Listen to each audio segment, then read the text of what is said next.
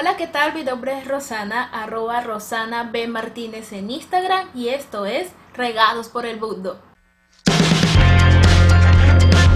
Joana Allens, bienvenida a Regados por el Mundo. ¿Cómo estás?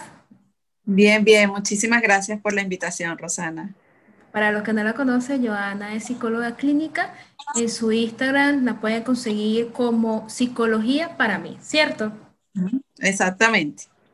Bueno, pero como ustedes saben, todos los meses tenemos un especial de salud. Hoy vamos a hablar de los atracones emocionales y más cuando venimos en esta fecha dicembrina que queremos comer, comer, comer, comer, comer. Yo me incluyo. Pero antes que todo eso, Joana, ¿tienes tiempo fuera? Con, háblanos un poco de ti. Bueno, he estado, a ver, desde hace 10 años fue la primera vez que emigré a Brasil Luego regresé, volví, he ido y vuelto varias veces, estuve en Panamá también una temporada, ah, hace unos años atrás, y ya ahorita la última vez eh, que digamos que salí de Venezuela eh, fue hace ya casi cinco años que, que, estoy aquí en Río. Cinco años. ¿Y cómo te va en Río? Muy bien. Bien, yo amo esa ciudad. Y la comida de allá es buenísima. Todo, todo es buenísimo. Me encanta. ay, qué bella. Bueno, como vamos a hablar de los trastornos, la comida, todas esas cosas, ¿qué son los atracones emocionales? Ok, bueno, fíjate, el atracón como tal, clínicamente diagnosticado, tiene que cumplir ciertas condiciones, ¿ok? Hay, dos, hay dos cosas fundamentales. La primera es que la persona tiene que comer en un periodo de tiempo, por ejemplo, eh, en dos horas, una cantidad de comida que sea muy superior a lo que cualquier otra persona generalmente come, ¿ok? Que sea algo realmente llamativo, no es que, ay, me comí, no sé, dos arepas y ya esto es un atracón, no, es que realmente esto fue una cantidad de comida exagerada. Y la otra condición eh, clave para identificarla como atracón es la sensación de pérdida de control. No es que yo fui comiendo y comiendo y comiendo y estoy feliz aquí comiendo toda la tarde y no me di ni cuenta, es que realmente siento que no puedo parar, que esto yo no lo estoy controlando. ¿Ok? Esas son dos cosas como muy claves para poder identificar lo que es un atracón eh, como diagnóstico clínico. ¿Ok? ¿Por qué viene esto? Bueno, fíjate, hay muchísimas posibles razones, este, pero en general está muy asociado con una falla en el control de los impulsos y con síntomas ansiosos. Muchísimas veces este, personas, por ejemplo, que sufren de baja autoestima, que han tenido cierto historial de algunos trastornos de conducta alimentaria, que puede ser que en algún momento hayan tenido como que coquetearon con el tema de la anorexia, de la bulimia, pueden tener una tendencia entonces a terminar cayendo en estos episodios. La cosa es que, eh, por ejemplo, un episodio único, una sola vez que lo, que lo hagas, no quiere decir ya que estás clínicamente diagnosticada con un episodio, con un trastorno de, atracón. Tiene que ser que tú cumplas con un patrón que por lo menos se repita una vez a la semana por tres meses. ¿Ok? Es algo, porque además, claro, eh, puede pasar en alguna ocasión que nosotros, perfectamente sanos y sin ningún tipo de trastorno, comamos un poco más de lo usual, que, que caigamos un poquito en esto de, por ejemplo, eh, si, nos, si nos ofrecen una cena navideña, uno un 31 de diciembre suele comer muchísimo más de lo que normalmente comería en una cena convencional. Eh, puede pasar, por ejemplo, aquí en Brasil se estila muchísimo, hacen lo que llaman los rodicios, que es que tú vas y es como tipo all you can eat, ¿no? pero de carne y cosas. Y claro, quien va para un restaurante de esos pasa la tarde entera comiendo feliz de la vida porque pues es muy sabroso. Pero esa sola situación, ese solo momento, no, te, no es suficiente para que nosotros podamos hacer un diagnóstico como tal, formal, de un trastorno de conducta alimentaria, que en este caso sería un trastorno por atracón. ¿Ok? Pero, volviendo a lo que me estabas preguntando, normalmente personas con trastorno del control de los impulsos, personas con trastornos ansiosos, con baja autoestima, con historiales de otros trastornos de conducta alimentaria o con familiares que tienen trastornos de conducta alimentaria. Pueden ser personas que tengan una cierta tendencia o una cierta facilidad a caer en esto. ¿okay? Muchas veces la ansiedad puede llevarnos a comer un poco más de lo habitual. ¿Y, cómo, ¿Y cómo le ponemos freno a este detalle? Bueno, Justamente no es sencillo. Eh, vamos a ponerlo en dos, en dos panoramas. Te voy a poner primero el panorama clínico, el, fenomenológico como tal, y te voy a poner el panorama que es como el más frecuente, que es lo que nos puede pasar a cualquiera de nosotros. Para un trastorno por atracón, clínicamente diagnosticado, que realmente está codificado así por tu psiquiatra, por tu psicólogo, eh, sí es importante hacer tratamiento tanto farmacológico como psicoterapéutico. Es importantísimo hacer psicoterapia en estos casos y se ha determinado muchísimo que el tratamiento con antidepresivos, específicamente con inhibidores de la recaptación de serotonina, pueden ayudar muchísimo en el tratamiento del control de los atracones.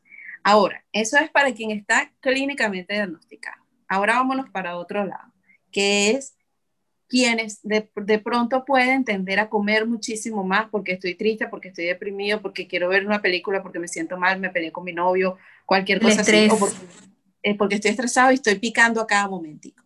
Ahí sí es muy importante. Primero que nada, ver cuál es el, el, el, fondo, la razón por la que yo estoy ansioso, qué me está pasando. Y que nosotros podamos entender cómo existe como una forma de patrón que nos lleva a comer para llenar ciertas carencias emocionales que podamos estar atravesando en ese momento. Es importantísimo, siempre voy a recomendar la psicoterapia, siempre voy a recomendar además que podamos ver qué tipo de comida estamos comiendo, qué tan saludable es el patrón que estamos llevando. Este, no es lo mismo que me pasé toda la tarde comiendo chucherías y entonces me abrí cinco paquetes de chocolate, papitas, no sé qué tal, y estoy aquí ya que no puedo más, ah, bueno, ok, estoy tratando, dentro de todo, de que me comí una frutica, me tomé un agua, ¿sabes? O sea, voy como poco a poco tratando de mantenerme, mismo que estoy un poco ansioso. Pero sí es importante, por ejemplo, para en este otro caso, que es mucho más simple y mucho más frecuente, y creo que muchísimas personas hemos estado en algún momento en una posición así de que ahí tengo, ya no aguanto más y me voy a poner a comer algo este, sí es importante, por ejemplo, primero, evidentemente lo que te digo, evaluar el patrón que estamos teniendo, ver qué nos tiene así. Hacer actividad física es importantísimo. Tomar agua. Y si nosotros vemos, porque a ver, por ejemplo, de pronto eh, yo estoy esperando que em, entró un familiar mío en quirófano porque lo están operando y yo estoy súper nerviosa afuera y entonces, bueno, déjame ir agarrando a la maquinita esta que está en la clínica y me agarro el chocolate, me agarro la papita y me agarro no sé qué. Eso es una cuestión súper puntual y ahí evidentemente ni siquiera se nos va a pasar por la cabeza que tengo que cambiar este patrón. Pero si nosotros vemos que en el día a día, trabajando por ejemplo en nuestras casas o haciendo nuestras actividades cotidianas, estamos todo el tiempo tratando de llenar nuestros espacios emocionales, comiendo, es importante entonces que nosotros nos planteemos, por ejemplo, la necesidad de hacer psicoterapia, la necesidad de revisar qué nos está pasando que estamos tratando como de llenar un espacio ahí con algo que al final no nos va a terminar llenando realmente, sino que lo que nos va incluso a terminar haciendo sentir peor, porque probablemente vamos a aumentar de peso, nos vamos a poner este, gorditas, no sé qué, vamos a terminar sintiendo que encima, en lugar de mejorar la cosa, este, se un poquito más. Y ya ahora que hablas del trabajo, ¿crees que por teletrabajo los atracones aumentaron? Mira, no hay una estadística propia que pueda hablar de eso en este momento. Además, creo que está como muy reciente todo, no, han podido salir como estudios tan específicos con respecto, por ejemplo, a los atracón. Lo que sí se ha visto muchísimo es un aumento en los trastornos de ansiedad y en los trastornos depresivos. Entonces, ¿qué pasa? Si, si nos ponemos a sacar la cuenta de que justamente la depresión o la ansiedad pueden influir en la aparición de este trastorno de atracones, si es posible, podemos hacer como la, podemos pensar si es posible que haya aumentado, pero no hay en este momento nada que lo soporte científicamente. Lo que sí es que, bueno, realmente ha sido un año complicado para quienes han estado pues teniendo que trabajar desde casa sin poder salir, les cambió la rutina. Para algunas personas ha resultado súper positivo porque han podido comenzar a comer en su casa y finalmente están comiendo sano como querían, casero. Para otras personas ha resultado todo lo contrario y se ha convertido en que están trabajando muchísimas más horas. Eh, lo que hacen es que pido entonces una comida un delivery y ya que me lo traigan y me lo como. Entonces, claro, afirmarte eso sería complicado, pero si pudiésemos inferir que es posible que por lo menos en algunas personas que ya antes presentaban un trastorno por atracones, es posible que esta situación de cuarentena les haya agravado un poco el, este trastorno. ¿Y qué trastornos pueden ocasionar estos atracones? Eh, fíjate, eh, es posible que se, haya, que se vea una incidencia en hipertensión, es posible que se vea una incidencia en eh, diabetes, colesterol alto, o sea, en aumento de peso, sedentarismo, o sea, hay una, hay una tendencia, entonces, a como no estás cuidando justamente lo que comes y pierdes un poco el control de lo que comes, es normal que justamente nuestros valores se vean alterados. Entonces, claro, se aumenta de peso, muchas veces se ve que son personas que aumentan de peso y bajan de peso, porque claro, no es algo constante, entonces eso hace que, que, bueno, que el peso varíe, muchísimo. Y esto hablando de solamente de lo físico, porque entonces, claro, también después de que tú sientes, eh, después de que pasas por un episodio de un atracón de estos, obviamente quedas sintiéndote muy mal contigo mismo la sensación que genera haber perdido el control. Es como perder la batalla contra la comida, perder, reconocer inclusive tengo un problema con la comida, porque me comí toda esta cantidad de cosas en tan poco tiempo como si no tuviese control de nada, ¿no? Entonces eso genera a su vez, es como que la causa y, y, la, y la consecuencia al mismo tiempo, porque entonces te termina generando sentimientos de tristeza, de desánimo, puede terminar entonces generándote ciertos síntomas depresivos, puede terminar realmente siendo algo donde la culpa te haga sentir muchísimo peor de lo que te sentías antes del episodio. Yo creo que todos tenemos un problema con la comida. ¿Yo? Bueno, también es que, claro, eh, sobre todo en, los occidentales, tendemos mucho a, a, poner la comida como protagonista en muchísimas situaciones, ¿no? Entonces, claro, estamos contentos. ¿Y qué hacemos? Comemos. Dale. Eh, eh, tenemos que reunirnos. ¿Qué vamos a hacer? Vamos a comer. Eh, ante cualquier situación que para nosotros sea medianamente especial o medianamente triste, vamos a comer. Hay que comer, tienes que comer.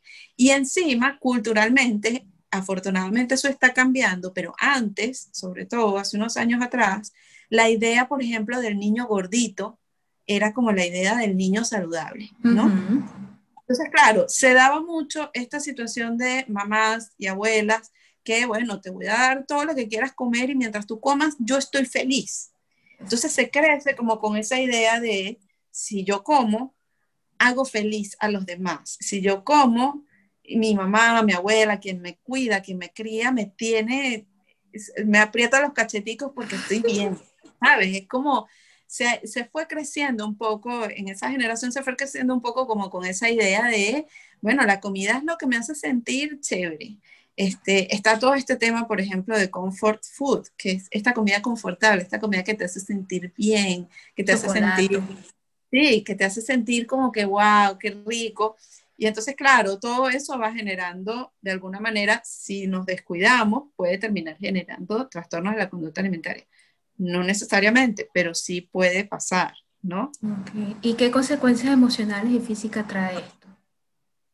Bueno, lo que te acabo de decir, este, todo el tema del aumento de peso, todo el tema de, la ansiedad, de la depresión, de la culpa, este, unido con nuestros valores sanguíneos vueltos un 8 porque tenemos el colesterol disparado porque entonces puede que tengamos entonces inclusive una diabetes, este, puede llegar a, ocasionar realmente, o sea, incluso puntualmente puede ocasionar eh, indigestiones y cosas así si comes de verdad una cantidad demasiado elevada de cosas y sobre todo si son cosas que, que pueden como que no combinar muy bien, pues la persona puede llegar a, a sentirse realmente mal después.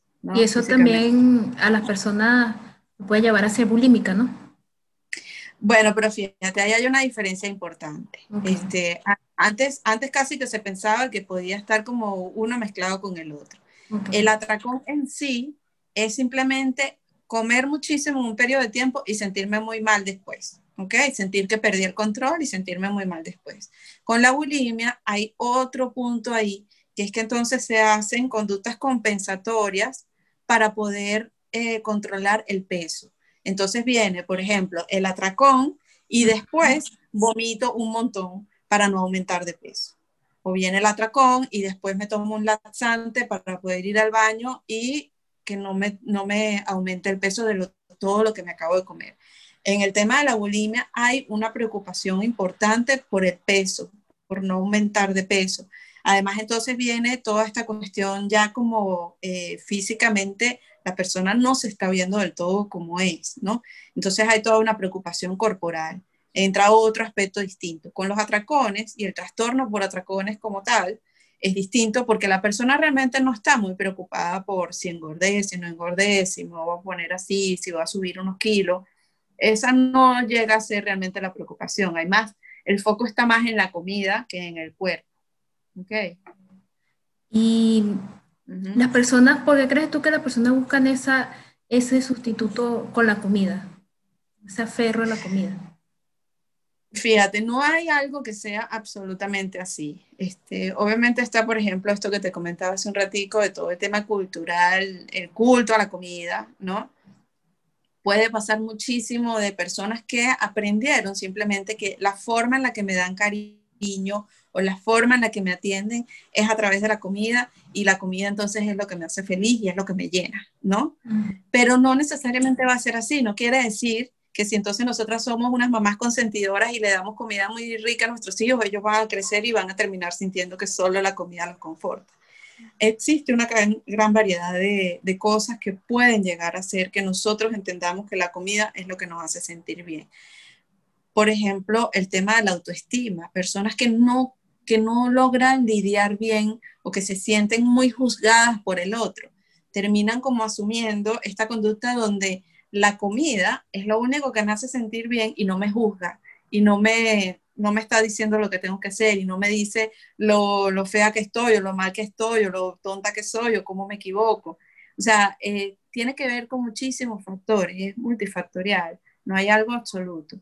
Pero lo que el bullying.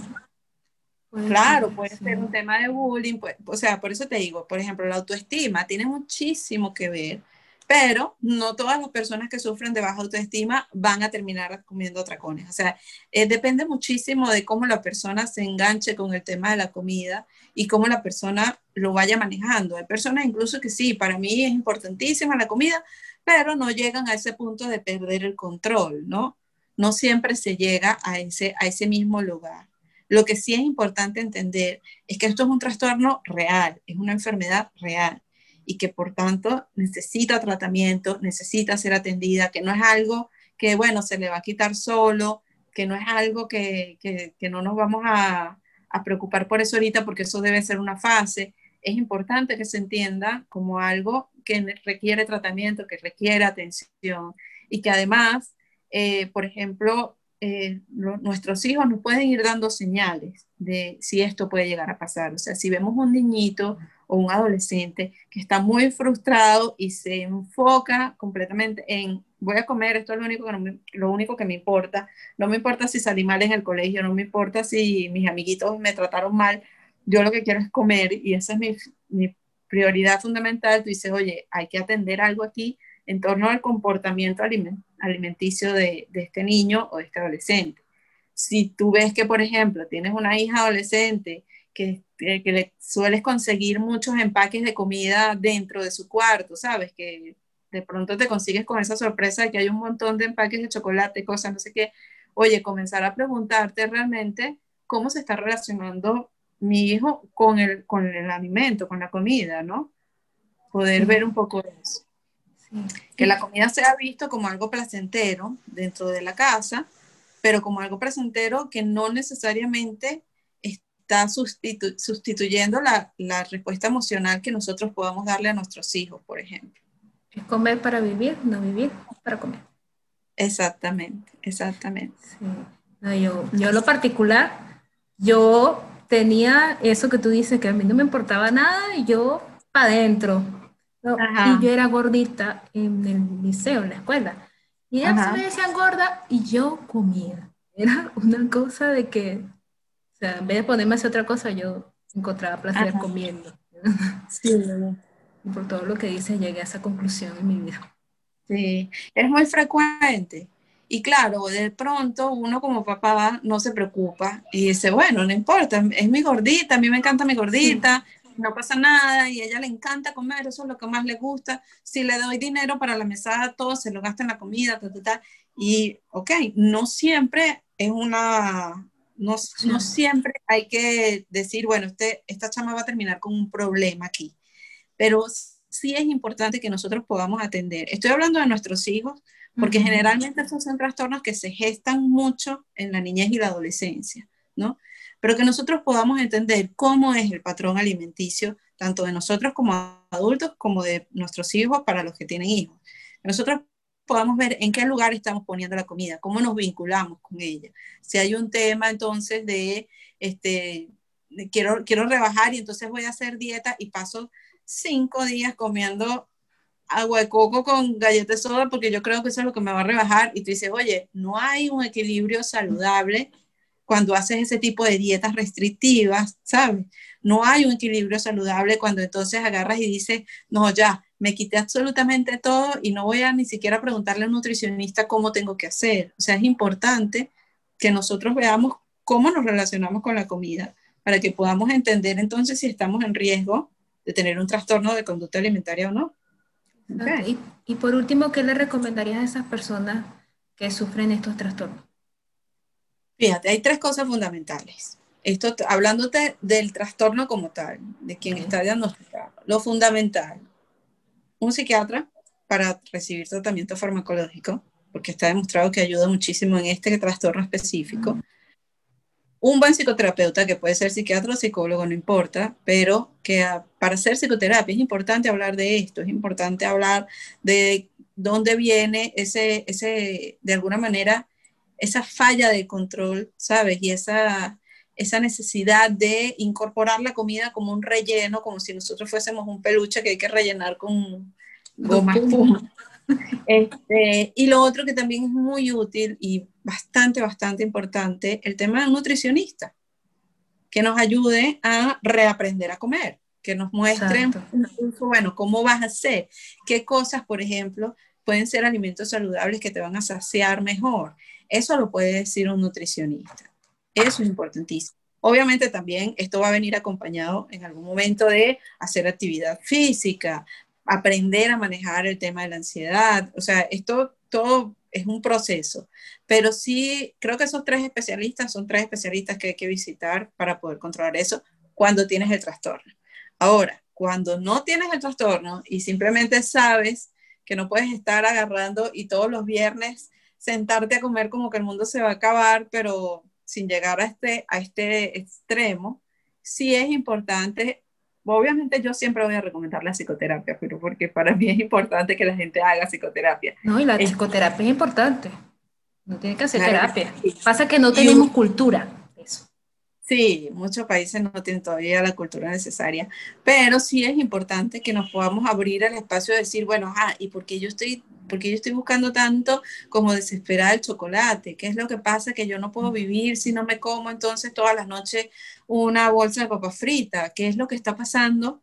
Que todo el tiempo estoy tratando de meter algo ahí que, que, me, que me, tiene como insaciable con respecto a algo, ¿no? Eso es importante. Es importante que nosotros seamos críticos de nuestro propio estilo de vida y de la forma en la que nos vinculamos con la alimentación. Porque además, bueno, justamente ni tan tan, ni, ni tampoco. O sea, sí, eh, no podemos tampoco entonces agarrar y decir, bueno, hay que comer saludable y entonces yo solamente voy a comer celery con zanahoria y ya. Este, pero tampoco entonces podemos irnos al otro extremo y que todo sea pro caliente y hamburguesa. Entonces, bueno, sí es importante que nosotros seamos críticos con nosotros mismos de ver cómo estamos haciendo con nuestra alimentación, cómo está nuestro estilo de vida, cómo estamos manejando la ansiedad, si hay alguna situación en particular como este tema de estar en cuarentena durante todos estos meses, que siento que me está afectando más de lo normal, es importante que tomemos acciones al respecto y no que nos quedemos simplemente con, bueno, ahora como y como y como y como y no paro. Exactamente. Gracias, Giovanna, gracias por toda esa información nutritiva, más en estas fechas queremos sí, tanto. Siempre a la orden, Rosana. ella fue Joana Leso de Psicología para mí. Síganla en su Instagram, recuerden suscribirse a este canal y recomendar este podcast. Nos vemos pronto, cuídense.